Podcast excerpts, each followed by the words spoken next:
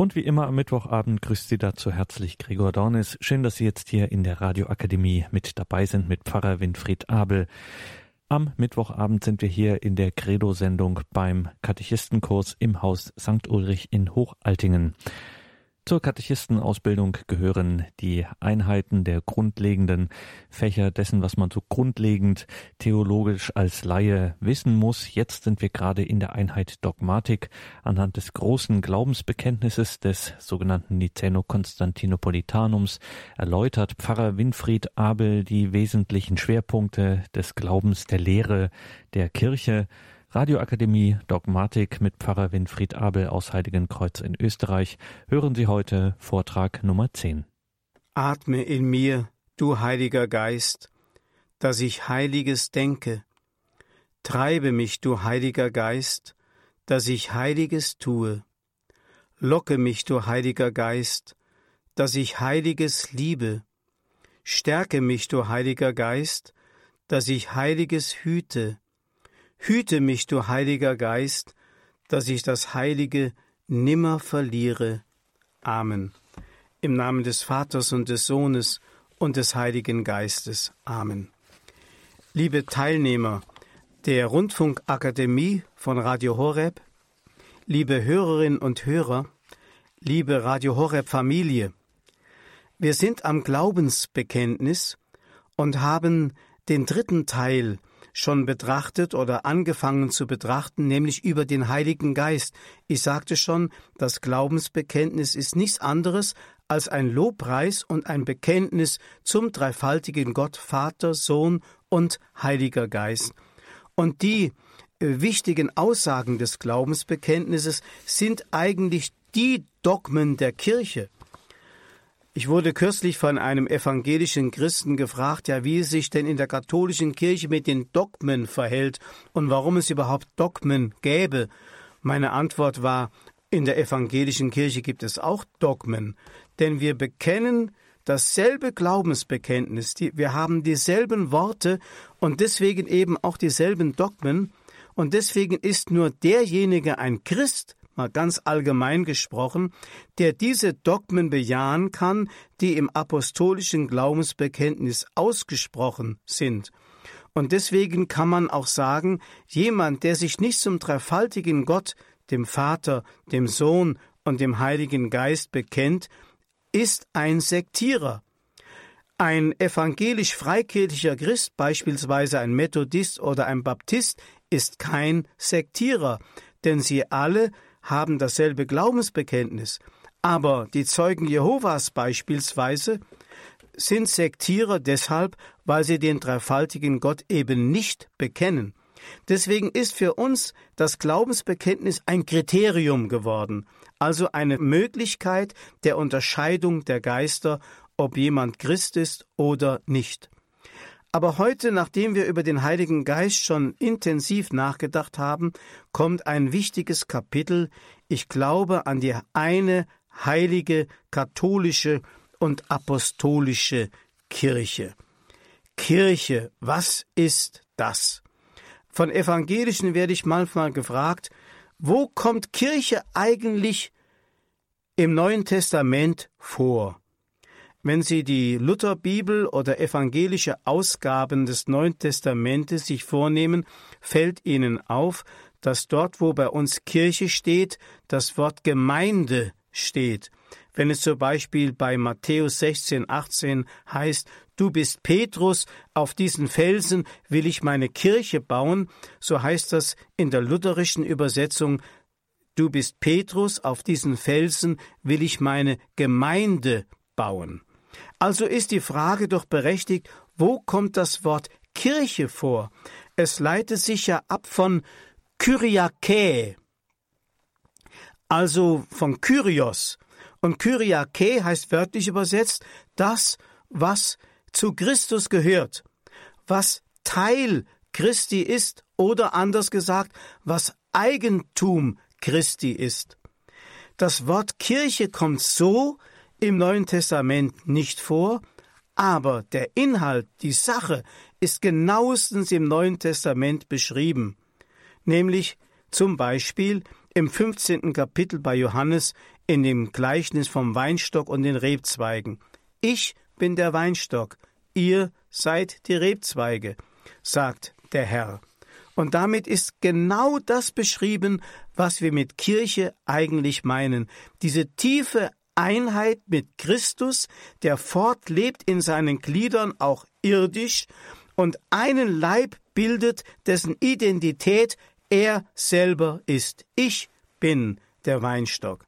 Ich erinnere mich an die Predigt, die Papst Benedikt im Jahr 2011 im September gehalten hat, im Olympiastadion in Berlin, als er seinen Deutschlandbesuch machte und beim Gottesdienst eben dieses Evangelium zugrunde legte, ich bin der Weinstock, ihr seid die Rebzweige.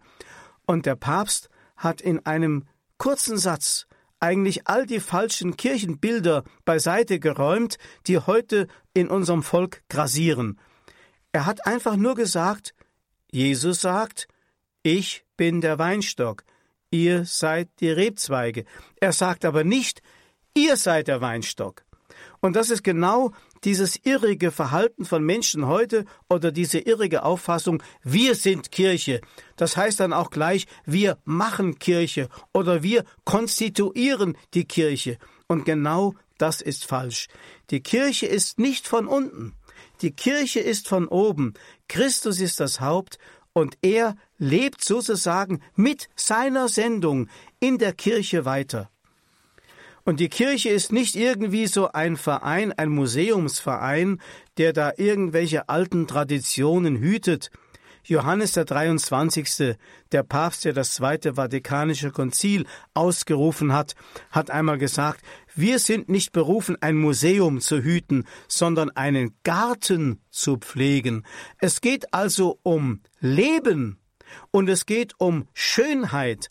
Die Kirche hat etwas mit Leben zu tun. Die Kirche hat etwas mit Schönheit, auch mit Vielfalt zu tun. Denn Schönheit und Vielfalt gehören zusammen. In einem Garten ist die Schönheit eben dadurch gegeben, dass es so viele wunderschöne Blumen und Rabatten gibt, und das gibt das wunderbare Bild einer Einheit in der Vielfalt. Das alles gehört zur Kirche hinzu. Und zum Zeichen dafür, was die Kirche heute für eine wichtige Bedeutung hat, hat damals der Papst, als ein Journalist ihn fragte, so wird zumindest berichtet, was das Konzil denn eigentlich bewirken solle, hat er das Fenster geöffnet und hat gesagt, das soll die Kirche bewirken durch das Konzil. Natürlich hat man das sofort so gedeutet, aha, natürlich, frische Luft in die verstaubte und vermoderte Kirche. Nein, das Gegenteil, nämlich das Pneuma, den Heiligen Geist durch die Kirche hinaus in die Welt. Dieses hat übrigens Papst Franziskus in dem sogenannten Vorkonklave, als die Kardinäle sich zunächst einmal, bevor sie zur Papstwahl geschritten sind, äh, sich kennenlernen mussten und jeder so ein Statement abgeben sollte, um auch sein Anliegen darzutun, dass er mit Kirche verbindet, hat Papst Franziskus, damals noch Kardinal Bergoglio, hat Folgendes gesagt. Jesus steht vor der Tür und klopft an. Aber er steht nicht außerhalb, er steht innerhalb und will, dass er rausgelassen wird, rausgelassen wird zur Welt, dass er zu den Menschen gelangen kann. Dazu ist die Kirche da. Und deswegen hat eben auch Papst Johannes der 23. zeichenhaft das Fenster geöffnet, damit Heiliger Geist ausströmen konnte in die Welt. Das ist die Aufgabe der Kirche, nämlich das zu erfüllen, was Jesus gesagt hat. Geht hinaus in alle Welt und verkündet das Evangelium allen Geschöpfen. Also es gibt diese Bilder vom Weinstock, von etwas Organischem, was mit Leben und Entfaltung und Wachstum zu tun hat. Es gibt aber auch das Bild vom Felsen, aber nicht im Sinne der Starrheit und Unveränderlichkeit, sondern im Sinne der Verlässlichkeit und der Identität. Die Kirche ist immer noch dieselbe, die sie am Anfang war. Deswegen heißt sie auch die apostolische Kirche.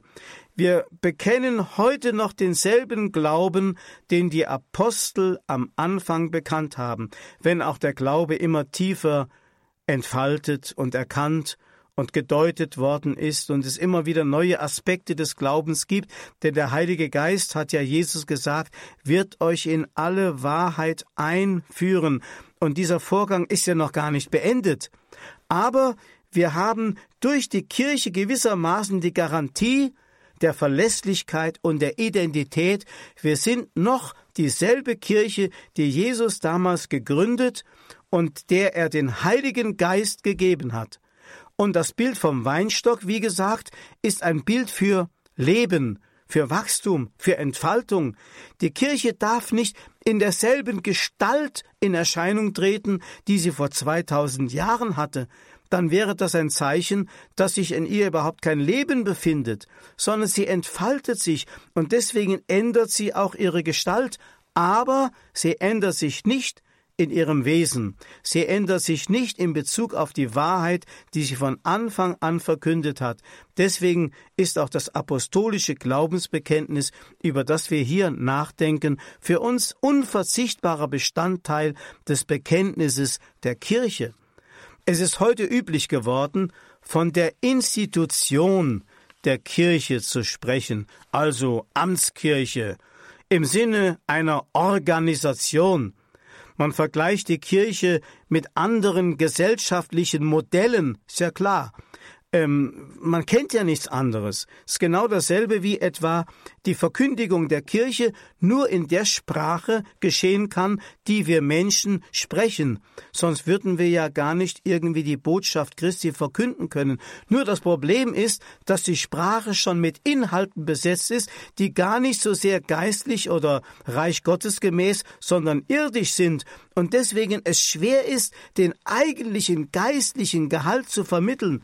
Und genauso ist es auch mit dem Wesen der Kirche, die man mit gesellschaftlichen, vorfindlichen Modellen vergleicht und deswegen gar nicht begreifen kann, dass die Kirche von ganz anderer Art ist. Man spricht oft von Demokratie oder von Monarchie. Doch das Wesen der Kirche lässt sich soziologisch so nicht erfassen, weil sie göttlicher Natur ist. Und daher hat, man für das Wort Kirche einen ganz anderen Ausdruck gefunden, das Wort nämlich Hierarchie.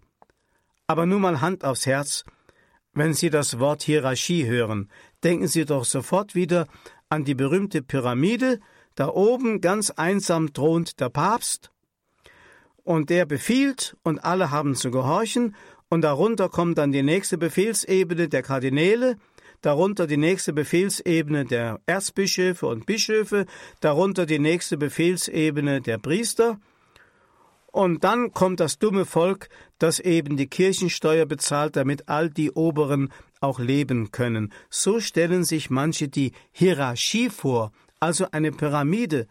Im Grunde ist es etwas völlig anderes.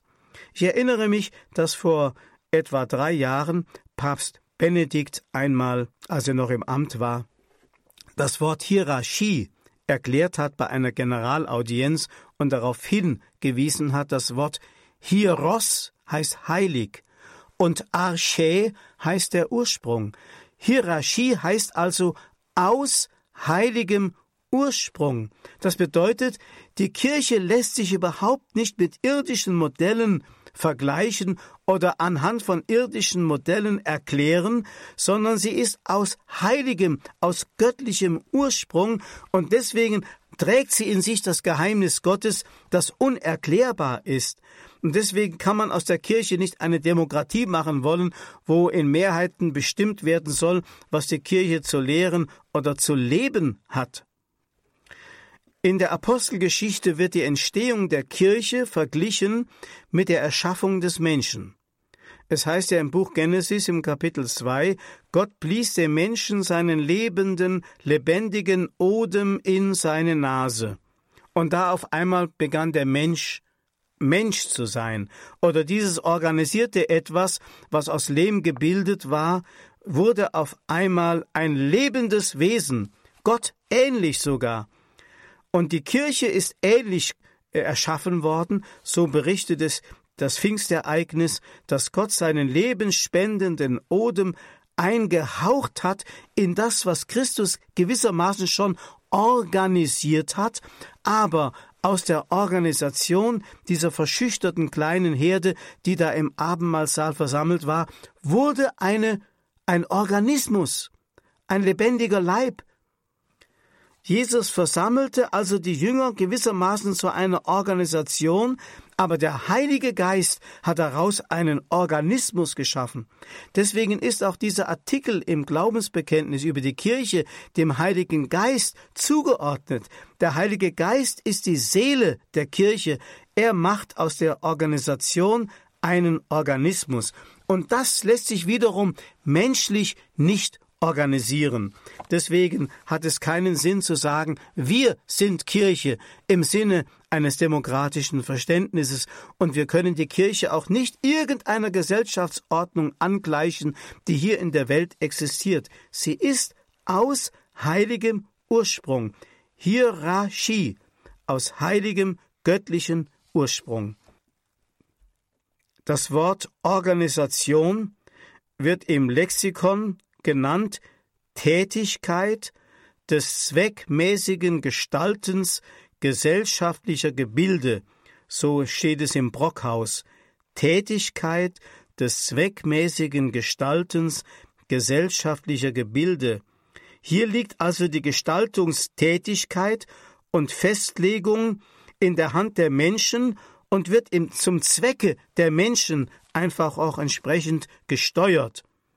Der Zweck umgreift nur einen Teilberichtbereich seines Lebens, aber nicht das ganze Leben. Die Kirche aber ist genau das Gegenteil. Die Kirche wird nicht von Menschen gestaltet, ist auch nicht zum Zwecke der Menschen in dem Sinne geschaffen, dass der Mensch daraus machen kann, was ihm gerade zweckmäßig erscheint, sondern führt das Werk Gottes, das Erlösungswerk Christi fort in dieser Welt. Deswegen hat Jesus zum Beispiel die Kirche verglichen mit einer Handvoll Sauerteig, der unter den ungesäuerten Teig gemengt wird, damit der ganze ungesäuerte Teig eben einheitlich durchsäuert wird. So soll die Kirche die Welt heiligen. Also, diese Bilder sind oft äh, trügerisch oder leicht zerdeutbar, das Bild vom Felsen oder vom Weinstock. Wir müssen es richtig einordnen in die Offenbarung Christi, wie er die Kirche geschaffen und gestaltet hat. Es gibt ja noch einmal andere Bilder, zum Beispiel, wie schon gesagt, das, das Bild vom Leib und das Bild vom Volk Gottes auf dem Weg. Zunächst einmal etwas zum Leibe Christi. Im ersten Korintherbrief heißt es ja, denn wie der Leib eine Einheit ist, doch viele Glieder hat, alle Glieder des Leibes aber, obgleich es viele sind, einen einzigen Leib bilden, so ist es auch mit Christus. Durch den einen Geist wurden wir in der Taufe alle in einen einzigen Leib aufgenommen, und alle wurden wir mit dem einen Geist gedrängt. Auch der Leib besteht nicht nur aus einem Glied, sondern aus vielen Gliedern. Wenn der Fuß sagt, ich bin keine Hand, ich gehöre nicht zum Leib, so gehört er doch zum Leib. Und wenn das Ohr sagt, ich bin kein Auge, ich gehöre nicht zum Leib, so gehört es doch zum Leib. Wenn der ganze Leib nur Auge wäre, wo bliebe dann das Gehör? Wenn er nur Gehör wäre, wo bliebe dann der Geruchssinn? Nun aber hat Gott jedes einzelne Glied so in den Leib eingefügt, wie es seiner Absicht entsprach. Wären alle zusammen nur ein Glied, wo bliebe dann der Leib? So aber gibt es viele Glieder und doch nur einen Leib. Das Auge kann nicht zur Hand sagen, ich bin nicht auf dich angewiesen. Der Kopf kann nicht zu den Füßen sagen, ich brauche euch nicht. Im Gegenteil, gerade die schwächer scheinenden Glieder des Leibes sind unentbehrlich. Gott aber hat den Leib so zusammengefügt, dass im Leib kein Zwiespalt entstehe, sondern alle Glieder einträchtig füreinander sorgen. Wenn darum ein Glied leidet, leiden alle Glieder mit. Wenn ein Glied geehrt wird, freuen sich alle anderen mit ihm. Ihr aber seid der Leib Christi, und jeder Einzelne ist ein Glied an ihm. Liebe Hörerinnen und Hörer, besser kann man Kirche nicht beschreiben. Und deswegen gibt es auch, wenn man es genau nimmt, keine Kirchen in der Mehrzahl. Es gibt nur einen einzigen Leib Christi, und deshalb gibt es auch nur eine einzige Kirche. Und weil der Leib allumfassend alle einschließt, gibt es dieses Wort katholisch. Das Wort katholisch heißt ja allumfassend, den ganzen Leib betreffend.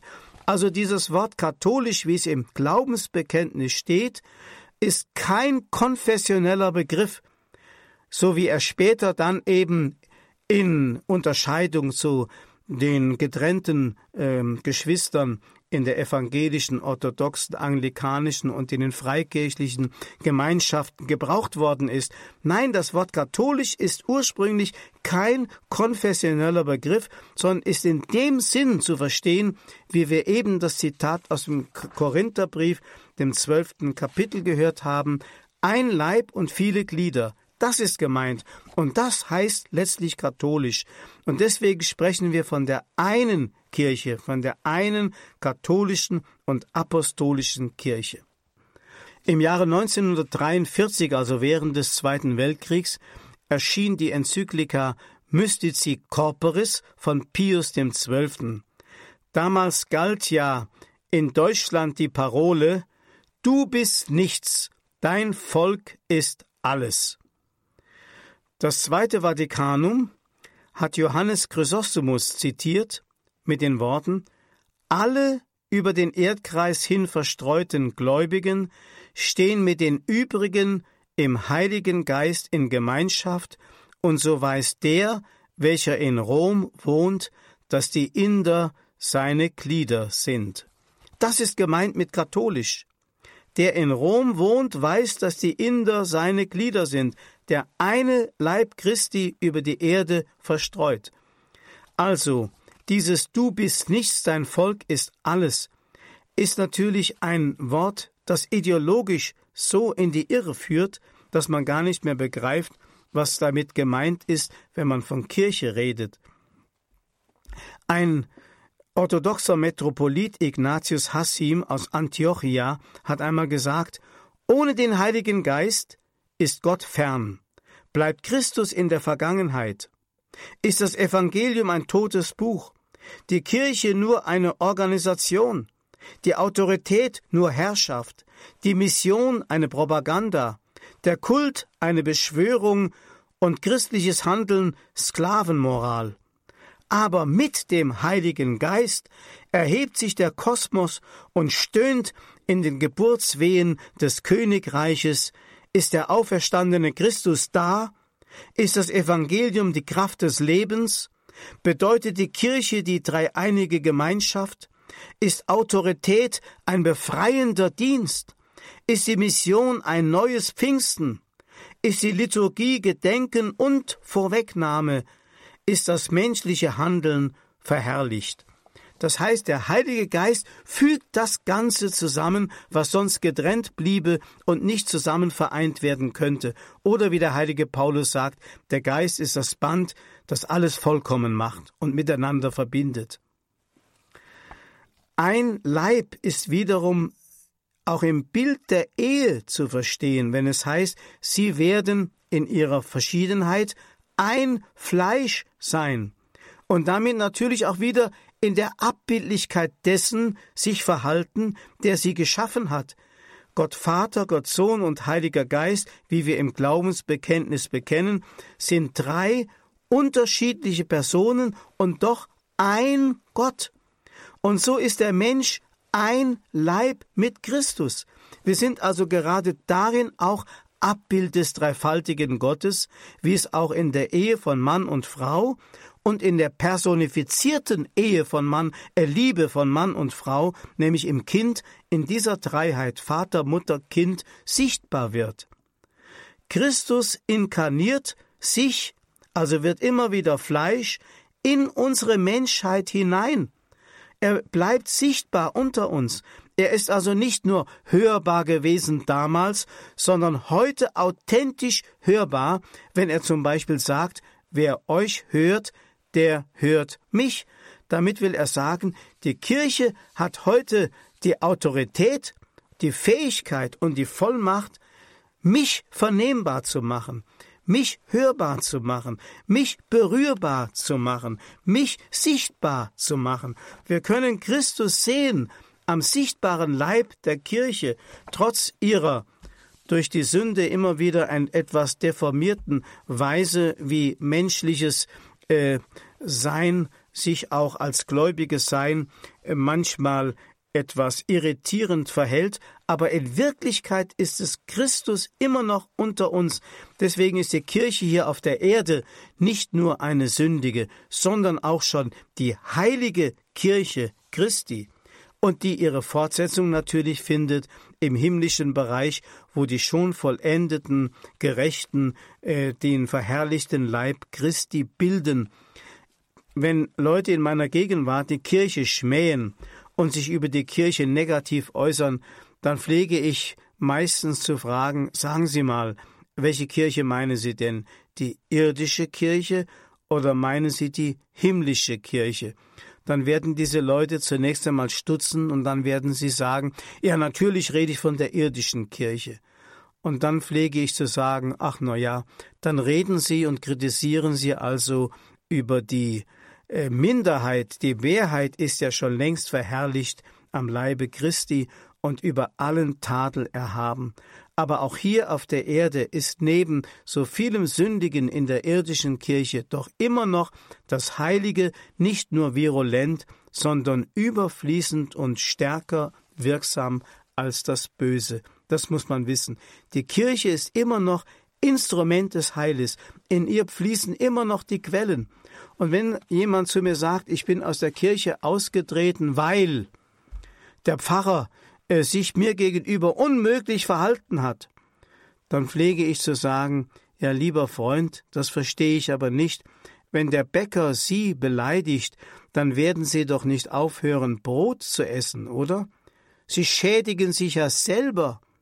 Und wenn Sie aus der Kirche austreten und nicht mehr an den Quellen des Heiles trinken, dann schädigen sie doch sich selber, wenn sie nicht mehr die Sakramente empfangen, wie zum Beispiel die Sündenvergebung in der Beichte und das Leben mit Christus in der Eucharistie empfangen, dann schädigen sie doch sich selber, sie schneiden sich ab vom Quell des lebendigen Wassers. Wie kann man also das zum Vorwand nehmen, dass irgendjemand mich mal beleidigt oder verletzt hat, wo doch das Entscheidende der Kirche nicht ist, was der Einzelne vielleicht äußerlich darstellt, sondern dass hier eine Quelle ist, die fließt, an der ich trinken kann, um das Leben und das Leben, wie Jesus sagt, in Fülle zu haben. Das garantiert mir die Kirche. Also hier gilt ein Gesetz, wenn wir dann von dem Bild des Leibes Christi mit den vielen Gliedern ähm, schon gesprochen haben oder das Bild von dem Weinstock und den Rebzweigen vor Augen haben, hier gilt das Gesetz, die Einheit der Kirche hebt die Verschiedenartigkeit nicht auf, so wie die Einheit Gottes die Verschiedenartigkeit der Personen Vater, Sohn und Heiliger Geist nicht aufhebt. Und die Verschiedenartigkeit ist sogar die Voraussetzung für die Einheit. Das kann man ja daran schon erkennen, dass der Mensch auch als Einzelner, als Individuum ein ergänzungsbedürftiges, also ein komplementäres Wesen ist. Der Mensch ist auf Ergänzung angelegt.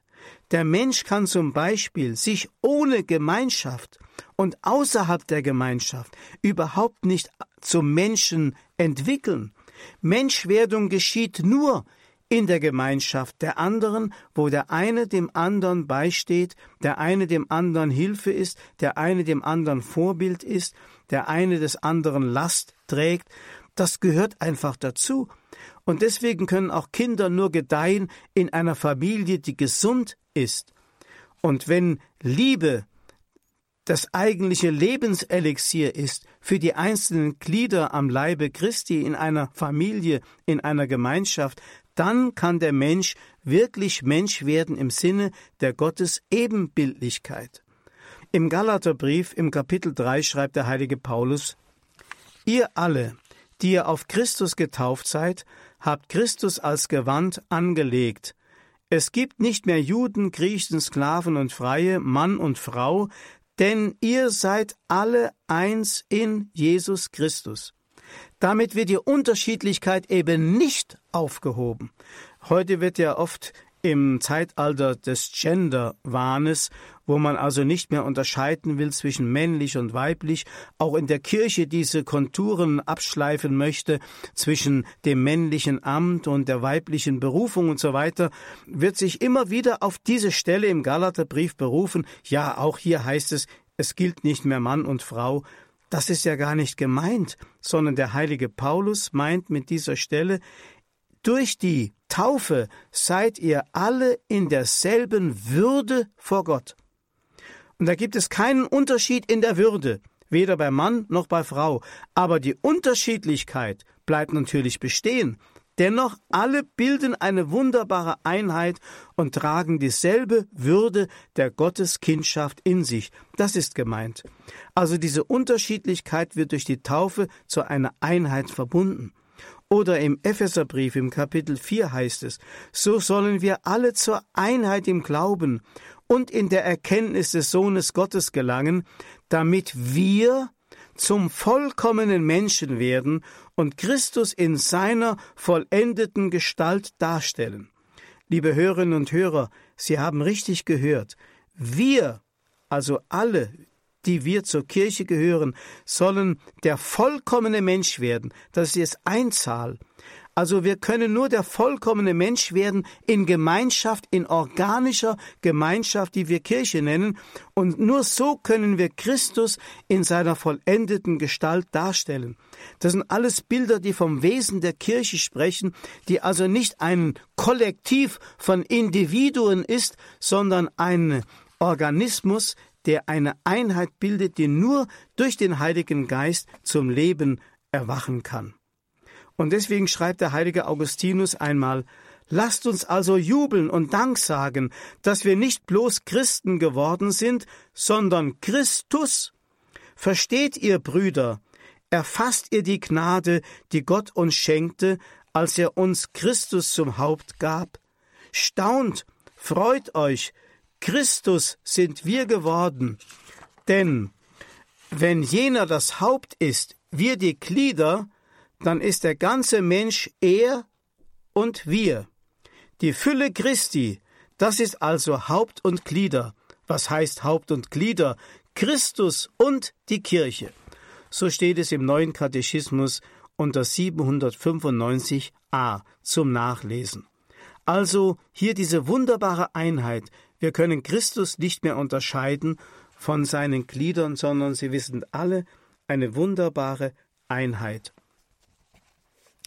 Übrigens hat der evangelische Theologe Dietrich Bonhoeffer einen wunderbaren Einblick bekommen von der Kirche, als er als junger Student einmal einen Studienurlaub in Rom verbrachte und dort eine Karwoche und die Osterzeit erlebte und dort auf einmal Kirche ganz anders erlebte, als er es von zu Hause, von seiner Landeskirche erkannte. Er hat ja dann auch seine Dissertation, seine Doktorarbeit geschrieben über ähm, Sanctorum Communio, über die Gemeinschaft der Heiligen im Blick auf die Kirche. Und da hat er Folgendes geschrieben. Die Kirche ist nicht eine Religionsgemeinschaft von Christusverehrern, sondern der unter den Menschen Gestalt gewordene Christus. Leib Christi darf die Kirche heißen, weil im Leibe Christi wirklich der Mensch, also alle Menschen, angenommen sind. Und darum gilt es festzuhalten, dass die Kirche auch nicht eine eigene, selbstständige Gestalt neben der Gestalt Jesu Christi ist, dass sie also nie ein eigenes, selbstständiges Wesen, Recht, Autorität, Würde für sich beanspruchen kann, neben Jesus Christus.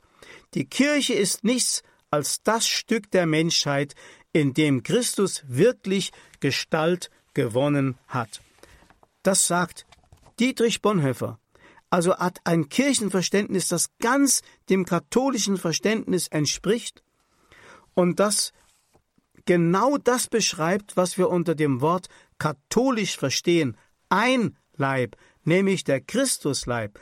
Und nicht ein Kollektiv, also nicht ein Fanclub von Christus, wie er sagt, eine Gemeinschaft von Christus verehrern, sondern ein Organismus, eine wunderbare Einheit, die Christus in dieser Welt darstellt.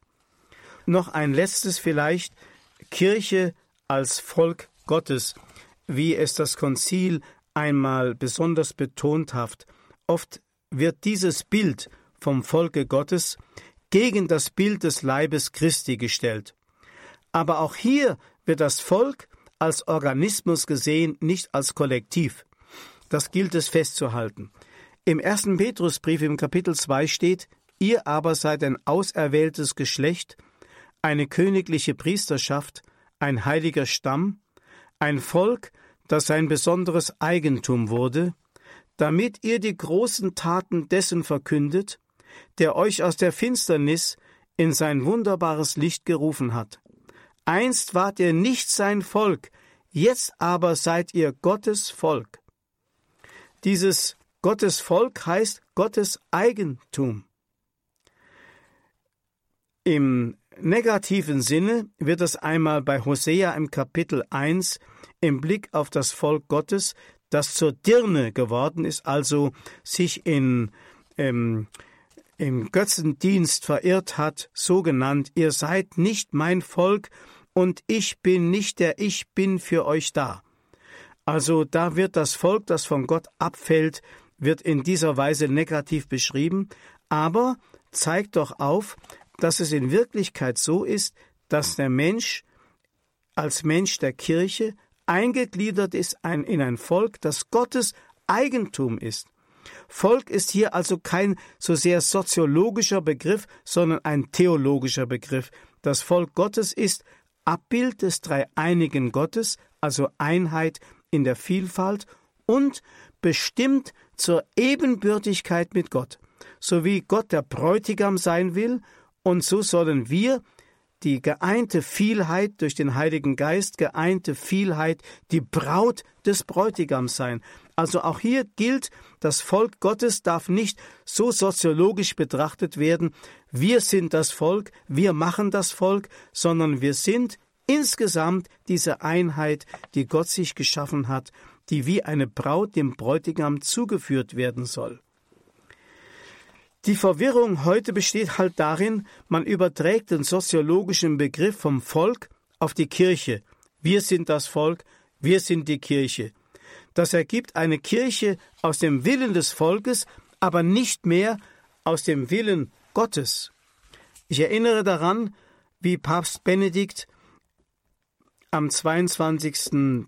September 2011 im Olympiastadion in Berlin ausgerufen hat, im Gleichnis vom Weinstock sagt Jesus nicht, ihr seid der Weinstock, sondern ich bin der Weinstock, ihr seid die Reben. Das ist also eine Deutung dieses Wortes vom Volke Gottes. Viele berufen sich dann auf das Konzil, doch die Sprache des Konzils ist eine, völlig andere, als sie oft gedeutet wird. Man lese das zweite Kapitel von Lumen Gentium, das vom Volke Gottes handelt. Hier kann man lesen, dass das Volk Gottes als Gottes Eigentum und als Gottes Abbild bezeichnet wird. Also die Kirche formt sich nach Gott und nicht Gott nach, der, nach den Menschen. Deswegen ist auch der Bundesschluss in dieser hochzeitlichen Formel etwa zustande gekommen, ich will dein Gott sein, du sollst mein Volk sein. Man braucht nur die beiden Vokabeln auszutauschen. Ich will dein Bräutigam sein. Du sollst meine Braut sein. Da merken wir also, Gott will sich diese Braut ebenbürtig machen. Sie soll nach ihm und ihm ähnlich gestaltet sein und ihm sozusagen zu eigen sein. Das ist ein anderes Bild, das nicht mit dem soziologischen Bild von Volk kompatibel ist. Das Haupt des Volkes ist immer noch Christus. Wir sind also hier wieder im Bild vom Leibe Christi. Ich darf mit einem Wort von Hans Urs von Balthasar aus seinem Werk Herz der Welt die Betrachtung schließen. Ich bin der Weinstock, ihr seid die Reben. Warum drängt ihr fort in die Tat, in die Leistung? Ich bin der Weinstock, ich bin der Leistende. Was ist eure Tat, wenn nicht euer Reifen? Lasst meine Säfte aufsteigen in euch, dass ihr schwer und golden hangt, dann wird der wirre Tatentraum der Frühlingsschosse, der stolze Sommerrausch der Blätter, der Erde ganzes Werk wird reif in eurer prallen Kugel. Ihr könnt den Sinn der Erde in euch enthalten, aber durch mich. Und wenn man eins in den Lauben des Himmels diesen Wein kredenzt zum Hochzeitsmahl des Lammes, so wird in ihm die ganze Welt enthalten sein als Geist. Dann wird man kosten können, an welcher Halde und in welchem Jahr des Heils er wuchs, und den Geschmack der ganzen Landschaft schmecken, aus der er stammt, und nicht das kleinste Glück wird euch verloren sein. Aber unsichtbar ist alles in ihm nach einwärts gewendet, und die trennenden Grenzen der Wesen sind aufgelöst in der einigenden Flut, und alle gärende Gier vergor, und alles Trübe ist auferstanden in Klarheit. Ehre sei dem Vater und dem Sohn und dem Heiligen Geist, wie im Anfang, so auch jetzt und alle Zeit und in Ewigkeit. Amen. Das war Vortrag Nummer 10 der Radioakademie bei Radio Horeb und Radio Maria. Wir hörten Pfarrer Winfried Abel aus Heiligenkreuz in Österreich. Diesen seinen Vortrag gibt es wie immer als CD-Mitschnitt beim Radio Horeb CD-Dienst beziehungsweise als Download in Kürze in unserem Podcast- und Downloadbereich auf horeb.org. horeb.org.